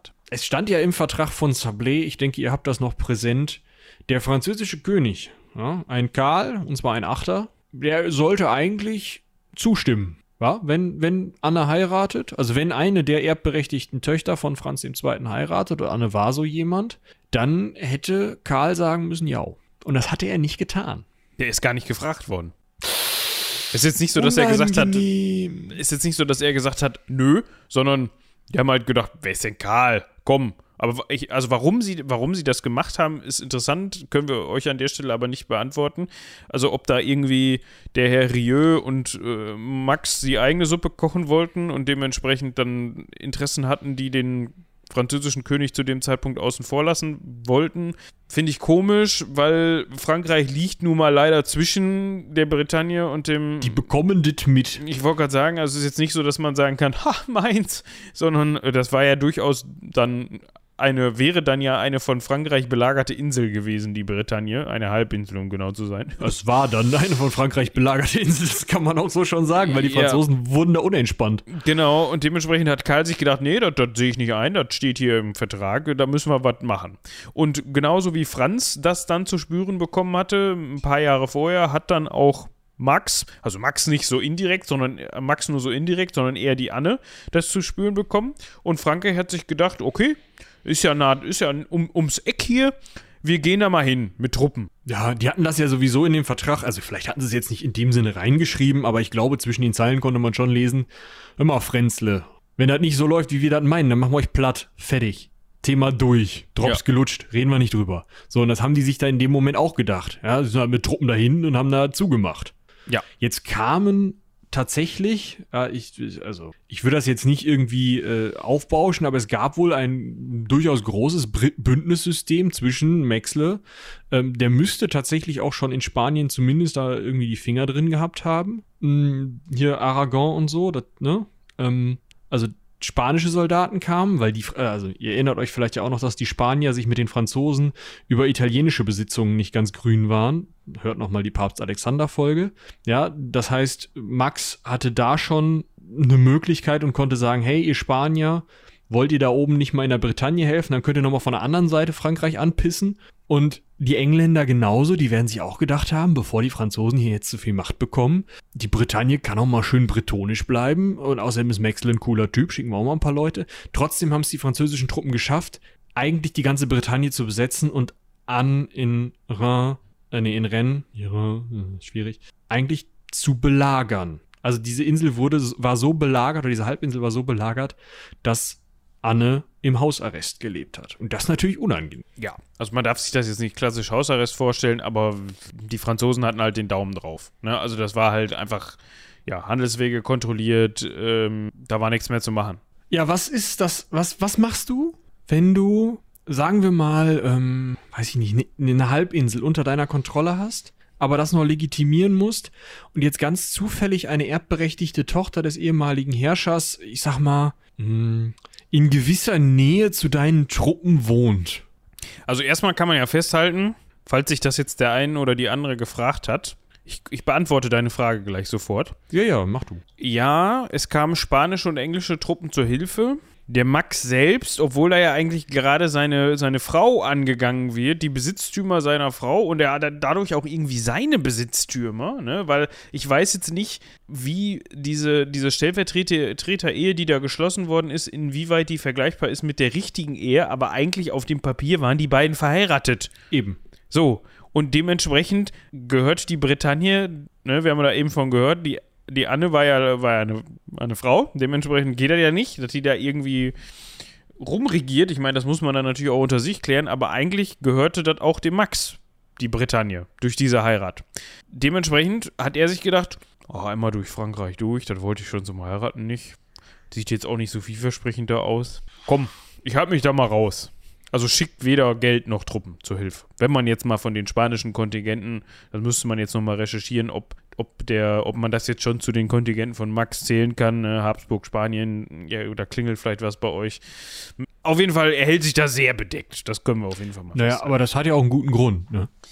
ja, Also er ist ja, er ist ja auch äh, Schwiegervater vom französischen König. Da kannst du ja nicht einfach angreifen. Ihr merkt schon, es ist kompliziert. Ja. Also, Karl 8 war, wie, wie alt waren der zu dem Zeitpunkt? Wie 25 oder was? Ja. Ähm, der war jetzt mit der dreijährigen Margarete von Österreich, der Tochter von Max aus erster Ehe, verheiratet. Verlobt, muss man dazu sagen. Nee, verheiratet. Die waren Per schon Pro- verheiratet. Ja, ja, per, per Prokuratorium. Ja. Ne? Also Macht's auch, nicht einfacher. Nee, ja, hat ein ganz wichtiges Problem. Ich hatte dich an, was, was macht man, wenn man die erbberechtigte Tochter des ehemaligen Herrschers des Bereiches, den man gerade besetzt hat, jetzt örtlich festgesetzt und unter seiner Kontrolle hat? Das, was Augustus mit Kleopatra nicht gemacht hat, man könnte die jetzt einfach heiraten. So. Und da gibt's jetzt nur ein Problem, ja? Dieser Heirat zwischen der Margarete, dieser Dreijährigen aus Österreich, und dem Karl, die muss ja irgendwie, also, die muss ja irgendwie geschieden werden. Und hier hatte man noch das Glück, dass man gesagt hat, ach komm, die ist drei, das ist noch nicht vollzogen, egal. Das ist okay. Da gab es aber noch aber- so eine Ehe, ne? Ja, die kommt noch. Ah, Oder meinst du die mit Max? Ja, gut, die ist auch schwierig. Ne? Ich wollte gerade sagen, also sind, beide Parteien sind verheiratet. Sowohl Anne Und ist beide verheiratet. irgendwie mit Max. das Also ist muss schon man, scheiße. Das muss man sich mal vor Augen führen. Anne ist mit Max selber verheiratet und der französische König Karl ist mit der Tochter von Max verheiratet. Was, also ganz schwierige Kiste. So. Ja. Jetzt kommt Folgendes vor. Anne und Karl finden sich wohl zumindest politisch opportun. Ich will nicht sagen gut, aber politisch opportun. Ja. Vielleicht fand Karl auch Anne nur politisch opportun und hat gesagt, entweder ich zünde das Haus an, in dem du jetzt bist, oder du unterfackelst mir hier was. Je nachdem. Aber scheinbar, also so schlimm können die sich nicht gefunden haben, weil Anne nämlich und nicht, Fra äh, nicht Karl in, in, seinem Brie äh, in ihrem Brief schreibt, Maxle, das gibt keinen mit uns. Der Karl ist eh viel cooler. Ich heirate den jetzt. Ich habe deinen Schwiegersohn geheiratet. Und Karl hatte wohl noch mal so drunter PS, lol, Schwiegerpapa, behalt deine Margret. Grüße aus den Flitterwochen. Mic drop. Der war natürlich schockiert. Kann man nicht Also anders Max. sagen. Ja. Wird ihn in eine tiefe Krise gestürzt haben. Auch Stress. ja. Wollen zwei neue Ehen anleiern. Die ist drei, Herrgott. Ist quasi schon durch, das Ganze. Die will ja keiner mehr. Oh Mann. So. Man Ja. hat natürlich einen schönen, einen schönen Ehevertrag gebaut. Ja, das war, war ja auch üblich damals. Karl und Anne haben sich da, ja, alles Geeinigt. genau geregelt. Ja, klar, die Bretagne wird jetzt Teil des französischen Königreichs. Ich meine, wenn Karl und Anne ein Kind zeugen, das Kind wird beides erben. Wenn Karl jetzt aber vor Anne sterben sollte, dann fällt die Bretagne wieder an Anne zurück. Das finde ich interessant an dem, an dem Punkt, weil das, das, also, wenn man jetzt Fan von, ich meine, wir haben das eben von den beiden Edward-Kindern da gehört, die da im Tower auf eine lange Reise gegangen sind und nie wiedergekommen sind. Ich meine, gut, ich weiß jetzt nicht, wie, wie Anne da, ne, Aber man hätte den Karl auch nach Disneyland schicken können, mal für 64 Ewig. Jahre. Ja. Schön gesagt. Also der Karl hätte auch mal wegkommen können. Das hätte vielleicht in, in Annes Interesse gelegen. Ich greife jetzt ganz tief in die Spekulatiuskiste. Ja, da ist noch das vertrocknete Spekulatius von Weihnachten drin. Das könnte natürlich wieder auch ein Indiz dafür gewesen sein, dass sie sich gar nicht so schlecht fanden gegenseitig. Ja, das ist richtig. Äh, interessant ist aber die zweite Klausel. Anne darf, wenn Karl sagt, "Ök", nur den französischen König heiraten. Ich finde es nett, dass da noch dahinter steht. Ich weiß nicht, ob ähm, Lena uns das dazu geschrieben hat. Ja. Au, auch nur, wenn dieser einwilligt. Naja, das hat aber einen wichtigen Punkt, also zwei wichtige Punkte eigentlich. Der erste ist, der französische König kann natürlich sagen, pff, ist mir doch egal, wenn die Anne die Hufe hochreißt, ja. Äh, da gibt's ja noch diesen Sohn von Karlchen, den zweiten oder so, der halt nicht französischer irgendwas, keine Ahnung. Auf jeden Fall, vielleicht gibt's ja irgendeine Art von Konstellation, wo er sagt, ja gut, die Bretagne bleibt Herzogtum von Frankreich und das regiert halt wer anders, dann muss ich mich damit nicht rumstressen, top. So, ist die eine Möglichkeit. Und die andere Möglichkeit ist, das ist einfach ein Sohn von Anne. ja, gut. Ja, das kann natürlich auch sein. Und in dem Moment müsste dieser Sohn dann sagen, du Muttern, ich weiß, du willst wieder heiraten, aber nee. Ja, das, also ist ja alles zutiefst christlich geprägt und, und da kommt halt nicht so gut. Ja. Ich meine, Alexander war Papst, ne? Es wäre alles drin gewesen. Ja, also das heißt, ja, stimmt. Der war für, für alles zu haben. Der Kamm kommt gleich nach unserem guten Alistair. Aber der, der, der Alex, der hätte sich auch für Sexualmagie interessiert, glaube ich, wenn man ihm Glaube davon erzählt Ganz hätte. fest mit dran. So, das heißt, wenn, wenn Anne jetzt als erstes die Hufe hochreißt, dann ist die Bretagne quasi weg. Dann Ja. gehört die zu Frankreich, kann sie nichts machen. Aber Sie- der interessante Punkt ist halt, sie ist ja und bleibt ja, ähm, also sie ist ja Königin dann und behält zumindest so einen Daumen auf der Bretagne drauf, solange sie noch am Leben ist. Und dadurch hat sie sich halt einfach erhofft, dass sie, wenn das jetzt ruhig über die Bühne geht mit dieser Heirat und sie so noch so ein bisschen die Schutzherrin darstellen kann und so, dass sie dann keine, keine Aufstände im Land hat, dass es nicht so viele Bretonen halt in irgendwelchen Meutereiaktionen oder so sterben. Und außerdem konnte sie halt aufpassen, dass die Rechtsgültigkeit, die Gültigkeit ihrer eigenen Rechtsprechung, die sie, also es blieb sozusagen die Kontinuität gewahrt, dass die Bretagne ein eigenständiges Land zwar unter der Lehnsherrschaft des französischen Königs war, aber trotzdem ihre Rechtsprechung, das, was sie als Gesetze gegeben hat, auch was ihre Vorfahren als Gesetze gegeben haben, dass das erhalten blieb, weil es ja dieser erhalten bleibende Staat mit erhalten bleibender Struktur und erhalten gebliebener äh, Herrscherin war und nicht eine vollständige Eroberung und Annexion, wo dann halt eben das französische Recht aufgestülpt worden wäre, die französische Rechtsprechung aufgestülpt worden wäre, mehrere französische Adlige Teile der Bretagne unter sich aufgeteilt hätten. Das konnte sie alles damit verhindern. Klar, die Unabhängigkeit war dahin, aber die kulturelle Unabhängigkeit und die rechtliche Unabhängigkeit, beziehungsweise das rechtliche, mh, die Rechtsgewissheit sozusagen, auch für die Bretonen, die blieb. Ja. Und das war ihr wichtig. Ja. Und es blieb ihr im Grunde eigentlich gar nichts anderes übrig. Also das war das Beste, was sie, sie für sich rausholen konnte. Dementsprechend, wer weiß, ob sie da vielleicht auch, je nachdem, inwieweit das auf ihrem eigenen Mist gewachsen ist, das Ganze, ähm, ich meine, man muss bedenken, die Frau war zu dem Zeitpunkt 13, ja, ne? 14. 14. glaub ich dann. Ähm, das ist jetzt auch noch nicht ganz so alt und für eine 14-Jährige sich so den Kopf zu machen, weiß ich nicht, aber man wurde damals auch ein bisschen früher erwachsen, hätte ich jetzt gesagt, musste früher erwachsen werden. Dementsprechend, ja, kann man viel spekulieren, aber sie hat da schon eigentlich recht viel rausgeholt zu dem Zeitpunkt. Was ihr nicht ganz so gut gefallen hat, sie musste nach Paris, weil sie war jetzt mit dem französischen König verheiratet, dementsprechend Königin von Frankreich. Ja, das, dieser Titel geht ja mit einher und da hängt man dann nicht mehr mit in Rennen oder was weiß ich wo irgendwo in der Bretagne rum, sondern dann kommt man gefälligst mit nach Paris. Genau. Was ihr auch nicht gefallen haben dürfte, also zum einen war sie unglücklich, sie konnte, hatte ihre kompletten Kontakte ähm, in die Bretagne mehr oder weniger, also vielleicht nicht alle Kontakte verloren, aber diese, diese Nähe, die sie als Herrscherin da hatte, konnte sie halt nicht mehr, hatte sie nicht mehr. Ähm, weiterhin hat sie zwar sechs Kinder von Karl dem Achten geboren, aber keines dieser Kinder hat seine Jugend, also seine jüngste Jugend überlebt. Das macht halt nochmal, also führt nochmal zu einem unglücklicheren Leben. Definitiv.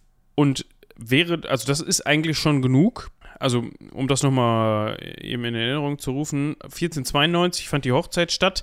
1498, also sechs Jahre später, ja, also sechs gemeinsame Kinder in sechs Jahren, also auch schon sportlich, also da wurde alles gegeben. Denkt sich der damals 27-jährige Karl, also ihr Ehemann, König von Frankreich, so, ich bin jetzt lange Zeit König von Frankreich gewesen und ich glaube, diese Episode, die haben wir schon mal irgendwo erwähnt. Das ist bei Papst Alexander vorgekommen. Ja, und wenn ich mir nicht, wenn ich mir nicht vertue, war das auch der französische König, der mit Leonardo da Vinci rumgehext hat. An dessen Hof sich wohl sein. der das Leo häufiger genau. aufgehalten hat. Auf jeden Fall hat er sich gedacht, was der Partypapst kann, das kann ich schon lange. Wir machen mal richtig einen drauf. Und ich glaube, ich bin so besoffen, dass ich trotzdem noch mit Anlauf durch die Tür passe. Das Problem ist, im Mittelalter wurden Türen ja häufig kleiner gebaut. Ja, ich meine, 1498 ist jetzt fast nicht mehr Mittelalter nach einigen Definitionen oder gar nicht mehr Mittelalter nach einigen Definitionen. Sagen wir mal, im im Mittelalter und der frühen Neuzeit war man vielleicht einfach auch energiebewusster, ja. Hat so ein bisschen Daran mehr auf seinen CO2-Fußabdruck geachtet. Ja. ja. Man wollte nicht, dass so viel Wärme aus den Räumen rausgeht. Das heißt, man hat die Türen einfach kleiner gebaut, weil dann weniger Loch ist. Das ist tatsächlich Ich so. finde, das sollten wir heutzutage auch so machen. Wir sollten einfach nur noch so Kriechgänge in die Häuser bauen. Da muss man sich halt mal auf den Boden legen und da durchrobben, wenn man in sein Arbeitszimmer will. Ja, so schlimm war es da jetzt auch nicht. Ja, man hat sich dann einfach mal geduckt. Ich meine, es hat ja auch den großen Vorteil, wenn du eine Tür hast, die so 1,60 hoch ist und da so ein Kasper mit dem Schwert auf der anderen Seite rumfuchtelt. Dann kommt der da ja nicht so kompet also nicht so schön durch, wie durch eine 2x2 Meter Es Tür. lässt sich von innen ganz gut verteidigen, willst du So. damit sagen. Das Problem ist jetzt, wenn man besoffen ist, seinen Helm nicht aufhat und sehr feste durch die Tür möchte. Und mit der Tür nicht diskutieren, und die Tür diskutiert, also um die Tür geht's nicht. Es geht eher um die, Den Türsturz. den Türsturz. Ich möchte Den- das jetzt mal eben schauspielerisch hier festhalten. Ja. ich glaube, ich weiß nicht, ob das angekommen ist. Auf jeden Fall, der Türsturz diskutiert nicht mit dir. Der hat recht im Zweifel. Und äh, da ist der gute Karl da mal ganz fest mit dem Kopf gegengeballert im Suff. Und das hat ganz, hat leider zu tödlichen Hirnblutungen geführt. Was, äh, äh, und daran ist er dann halt gestorben. Also, Mit anderen Worten, der achte Karl, der Frankreich regiert hat, ist mit 27 Jahren kinderlos am Türsturz verreckt. das ist, finde ich, also so möchte ich nicht sterben. So. Ja, weiß ich nicht. Also auf jeden Fall war er voll. Und jetzt brauchen wir natürlich einen, Nachfolger. Und da bietet sich der Ludwig von Orléans an, der daraufhin zum Ludwig dem Zwölften gekrönt wird. Wer ist der dann? Wer ist das denn überhaupt, Ludwig von Orléans? Warum wird der jetzt König? Es wird äh, ein Cousin oder so, Neffe, Onkel, irgend so was gewesen sein. Ich finde das mal eben raus. Er war auf jeden Fall genug verwandt mit Karl, um danach den König zu mimen. Jetzt haben wir natürlich dieses Ding im Vertrag stehen. Jetzt muss die Anne, wenn sie heiraten will, natürlich Ludwig heiraten, also weil der dann französischer König ist. Ja, das war tatsächlich. Äh, Kein Problem, weil der Ludwig hat ach, sich warte gedacht, Bin ich blöde? was? Kleinen Moment. Es dauert, dauert ein bisschen. Ja. Ja, also, ich, ich mache schon mal ein bisschen weiter. Das war in dem Fall kein Problem, weil Ludwig hatte bisher keine Kinder bekommen und hat dann beim Papst, also beim Papst, wir haben da eben drüber gesprochen, bei Alex, bei unserem Partypapst, mal eben eingereicht, Mensch, hier, päpstliche Dispens, ich würde gerne meinen Ehevertrag aufkündigen, ich will mich scheiden lassen. Das war auch überhaupt kein Problem. Ne, das war der Alex für zu haben. Mussten nur die eine oder andere Sesterze, hätte ich jetzt was gesagt, die, den, den Geldbeutel wechseln. Da war der immer, hatte immer Bedarf, der Papst. Und dann ging das rucki zucki. Da wurde schon im Jahr 1499, also 1498 ist der Karl gestorben und in 1499 hat, hat Anne dann auch schon Ludwig XII. geheiratet. Und jetzt haben wir wieder dieses, diese Änderung in Bezug auf die Bretagne. Ja, ich habe jetzt gerade mal, also Ludwig der Zwölfte war ein Onkel dritten Grades von Karl dem Achten. Ja, ein Urenkel von Karl dem Fünften. So. Karl der Fünfte war Vater von, ja, ihr habt richtig mitgerechnet, ja, Karl dem Sechsten. So. Karl der Sechste war Vater von, ach verfickt. Ja, da passt schon wieder nicht. Ist egal.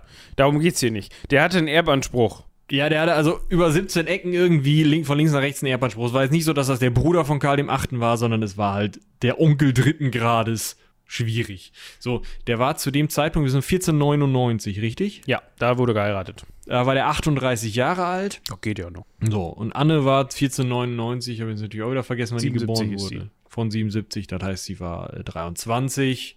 Ja, musste durch. Mit ihm hat So. sie dann nochmal fünf Kinder gezeugt. Äh, ne, er, hat, äh, ihr wisst, was ich meine. Ne? Also Bekommen. es gab fünf Kinder, die hat sie bekommen. Das heißt, sechs äh, plus fünf macht elf. Die arme Frau, muss ich wirklich nur sagen. Also äh, grenzt ja schon wirklich an Gebärmaschine. Aber auch da hatte sie kein Glück mit ihren Kindern. Da haben nämlich nur zwei Töchter von überlebt. Und jetzt ändert sich, wie wir eben gesagt haben, natürlich auch wieder diese Beziehung, Besitzbeziehung, Besitzverhältnis, Erbfolge der Bretagne. Und zwar sollte Ludwig sterben, bekommen die Nachkommen von Anne das selbstständige Herzogtum wieder. Also dann, gut. ja, genau. Also dann, dann besteht die Bretagne als selbstständiges Herzogtum weiter und wird von den Nachkommen von Anne regiert. So, jetzt haben wir fünf Kinder, zwei davon überleben, das sind beides Töchter. Da gab es unter anderem 1499 direkt ihre, ihre erste Tochter Claude. Clo, Clo, ja, so würde ich sie jetzt mal nennen. Es ist Claude. Ja. Claude ist eigentlich ein, heutzutage ein Männername, damals war das wohl etwas anders. Und jetzt kommt es schon zum ersten Streit zwischen den beiden. Die soll natürlich ganz schnell verheiratet werden. Weil sie ja die Tochter des französischen Königs ist. Da ist Genau. Brita die Bretagne erstmal scheißegal. Da ist die Bretagne erstmal scheißegal, vor allem Ludwig ist die Bretagne scheißegal. Dementsprechend geht die postwendend per DHL Express an Franz von Angoulême. Der ist nämlich vorgesehen für die Nachfolge. Also der wird, soll, das ist schon so gut wie in trockenen Tüchern, der soll Nachfolger von Ludwig werden. Es sei denn, da kommt noch ein äh, männlicher Nachkomme natürlich bei rum, ne?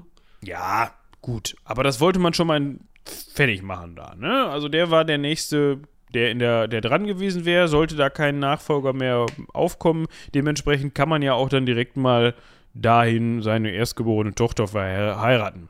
Das fand Anna aber gar nicht gut und hat ziemlich viel versucht, um das zu verhindern, bis, in, bis zu ihrem Tod. Ja, in, im Jahr vier- 1514 hat er immer wieder sich gegen versucht, gegen zu wehren. Aber das war dem Ludwig relativ egal und hat dann die Verlobung 500, 1506 durchgesetzt. Also wir haben gerade gehört, 1514 ist sie gestorben. Sie hat auch nach der Verlobung immer noch wieder versucht, diese Verlobung wieder zu lösen. Und dann gab es noch eine zweite Tochter, 1510 ist die geboren, die hieß René. René, also nicht René, sondern René, würde ich es mal aussprechen. R-E-N-E mit Apostroph und noch ein E dahinter. Und vier Jahre später starb Anne dann selbst mit 36 Jahren laut unseren Informationen an Nierenversagen oder was Ja, ähnliches. sie hatte so Harnsteine, ganz unangenehme Veranstaltung und mehrere Koliken und ist dann verstorben. Ja, Nicht schön. auch relativ jung das. noch. Ja. Jetzt kommt wieder das, das Ding auf, aber im Mittelalter sind die Leute auch gar nicht so alt geworden. Ja, wenn du Bauer oder Bäuerin warst und dein Leben lang von ja dann hast du die Hacke ins Bein gehauen, hast. Tetanus Öck. Genau, aber wenn du in höchsten adligen Kreisen unterwegs war, war es immer gut versorgt warst, da war auch 36 früh, um mit 36 zu sterben. Ja, und man muss ja auch immer sehen, diese Durchschnittszahlen kommen natürlich auch von der hohen Kindersterblichkeit. Ne? Also wenn die Hälfte der Kinder halt mit einem Jahr stirbt, dann zieht das die Statistik einfach runter. Das ist richtig. Ja, Nachwirkung ist noch so ein bisschen, dass äh, 1532 dann der neue König Franz I. von Frankreich, ja, dieser Franz von Angoulême oder wie du es genannt hast, Angoulême, ja. Angoulême, Der ja, hat es genau, tatsächlich geschafft. ja, der hat es überlebt, ja. Der war ja mit äh, Claude verheiratet. Und im Endeffekt hat der halt einfach äh, die Bretagne als Herzogtum nach Frankreich aufgenommen und ist damit, ja, die, jetzt ist sie halt wirklich Lehns Ding von Frankreich und nicht mehr eigenständiges Herzogtum, das in Personalunion regiert wird. Das ist der wichtige Unterschied an der Stelle. Ja. So, das war jetzt so ein etwas antiklimaktisches Ende, fand ich. Also es ist, gab Ja, jetzt Öck. Öck, ja, so wie immer, bei allen. Aber es gab jetzt keine große Entscheidung, dass sie letzten Endes doch dann die Bretagne zurückbekommen hat und dahin zurückgezogen ist, wie es jetzt vielleicht in einem Hollywood-Film wäre. Nee. Was man aber festhalten kann, dass Anne auch heutzutage noch als Widerstandssymbol gilt in, in der Bretagne für die Bretonen und Bretoninnen. Und das kommt vor allem auch wohl daher, dass sie sich immer sehr volksnah gezeigt haben soll. Also ihr war auch das, das Volk, was dort lebte, wichtig und dementsprechend hat sie es auch in die bretonische Folklore geschafft. Diverse Hotels und Restaurants sind nach ihr benannt, äh, kommt auf, häufig auf Postkarten vor. Es gibt Statuen noch und nöcher. Und ähm, angeblich wurde nach ihrem Tod ihr Herz ihrer Anweisung zufolge zurück in die Bretagne geschickt. Also das, ist ihr, auch schön. ihr Herz, das ruht in, in ihrer Heimat. Genau. Ich stelle mir Ja. dann immer nur irgendeinen so Dude vor, der da an der Leiche rumprockelt und das Herz da rausschneidet. Angenehme Vorstellung. Ja, Super. toll. Ja, ich habe noch einen etwas besseren Rauschmeißer. Also vielleicht können wir noch eben kurz sagen, natürlich über die Erbfolge an Claude und dann äh, das Kind von Claude und Franz äh, über, ist dann halt über, also erbt halt gleichzeitig Frankreich als auch die Bretagne. Dann ist der Drops eh gelutscht. Es war ein weiterer Franz. Aber äh, als wirklich interessanter Rauschmeißer, meiner Meinung nach, kann man sagen, ein Vorgänger von Anne, ein König der Bretagne tatsächlich, hieß Conan. Also Conan wahrscheinlich oder so. Aber er schreibt sich halt wie Conan der Barbar. Finde ich total witzig. Jetzt weiß ich, wo der Name herkommt. Nach Salomon ist das eigentlich ein cooler. Also man sagt, dass das der namensgebende Part oder der Herr gewesen sein soll, nachdem der Barbar der benannt Conan der Erste oder Conan der Dritte war. Aber wahrscheinlich hat, hat da jemand einfach ein, Geschichtsbuch gewälzt und nach einem coolen Namen gesucht und ihn dann gefunden. Ja, ist doch auch mal nicht schlecht. Ja. Gut, was auch nicht schlecht ist, dass das wieder eine sehr ausführliche und wir hoffen interessante Folge war. Ja, wir haben uns am Anfang so ein bisschen verrannt in unsere, in unsere Laberei über Frankreich-Klassenfahrten. Ich hoffe, das war trotzdem für euch interessant und ihr nehmt uns das nicht übel und seid nicht bei der Hälfte abgesprungen. Aber wenn ihr das nicht seid, dann, also wenn ihr das seid, dann hört ihr das jetzt hier gar nicht mehr. Und alle, die jetzt noch dabei sind, können sich auf beide Schultern klopfen, dass sie durchgehalten haben und jetzt mehr über die Bretagne wissen. Und ich Hey. muss ganz ehrlich sagen, mir macht es einen riesen Spaß, dass man immer wieder so Querverweise hat, die dann auftauchen. Man Mhm. konnte wieder was zu den Rosenkriegen sagen, man konnte wieder was zu unserem Partypapst sagen, man konnte wieder was zu dem Herrn und dem Stür Türsturz sagen und so weiter und so fort. Also das ist alles irgendwie ineinander geflochten. Natürlich, wie soll es auch anders sein? Die, Ja, wir haben fast 200 Folgen voll, ne? Also Ja. ich habe jetzt äh, in unsere Notizen zur Folge acht Links für zu eigenen Folgen, also acht Selbstverweise eingepflegt. oh Gott. Ja, Kannst du rauskopieren, ist kein Ding. ja, ja.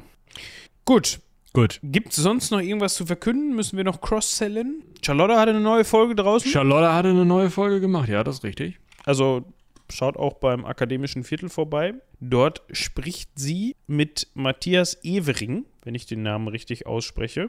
Und der ist, äh, ich will dir das jetzt nicht butchern, ähm, Skandinavistik hat er studiert. Ist das richtig? Ja, der ist Skandinavist, genau. Ska ich wusste nicht, ob man die dann Skandinavisten. ist er. Ja. Gut. Ja. Also hört, falls euch das interessiert, hört auch da rein. Ist sogar sehr ausführlich geworden, die Folge, sehe ich gerade. Über eine Stunde. Also, falls ihr euch mit dem, ja, mit dem Thema Skandinavistik, äh, wenn das Begeisterung in euch auslöst, dann hört rein und wenn nicht, dann auch. Genau. Und ansonsten könnt ihr mal beim Steam Tinkerer vorbeihören. Der gute Mirko in, mit seinem Steam Tinkerers Klönschnack ist jetzt drei Jahre am Start und hat da eine große Jubiläumsfolge gemacht. Und ähm, ja, also es kann sein, dass möglicherweise meine Stimme da auch zumindest einen kurzen Auftritt hat. Ja, das ist doch auch schön. Wertet das Ganze sicherlich auf. Natürlich, wenn du dabei bist, muss es ja aufwerten. Immer. Immer. So, genau. Und dann Ich bleibt irgend- uns eigentlich nur noch zu sagen, freut euch auf Folge 200. Alle es kommen Weichen- noch zwei vorher. Ja. auch gut. Aber da kann man ja trotzdem teasern. Ja, alle Weichen sind gestellt. Und äh, wir hoffen, dass ihr die zahlreich dann hören werdet, weil da steckt auch ein bisschen Aufwand hinter. Erstmal schon mal, äh, ihr müsst die hören, ne? so, weil wir haben uns Mühe gegeben. Erstmal die Keule. Das muss so. euch jetzt einfach interessieren. Ich habe hier nämlich einen Stapel Bücher. Ja, der ist äh, hoch. Warte, ich messe nach. Du willst sogar messen. Bücher in Zentimeter, das ist unsere neue Maßeinheit. Wie viel Knowledge in dieser Folge steckt. Wir sagen dann einfach nur noch 27 Zentimeter. Wir haben, sieben, 14. wir haben 14 Zentimeter recherchiert für die, Ja. für die, für die Folge 200. Und äh, ja, also Buchtipps haben wir auch schon bekommen. Das wird äh, großartig, glaube ich. Ja, das glaube ich auch. Also, um euch die Wartezeit zu verkürzen, hört auch gerne nächsten Montag und übernächsten Montag wieder rein, bis es dann endlich bei Folge 200 ist. Und in diesem Sinne würde ich sagen, haut rein, bis zum nächsten Mal. Bis dahin, tschüss.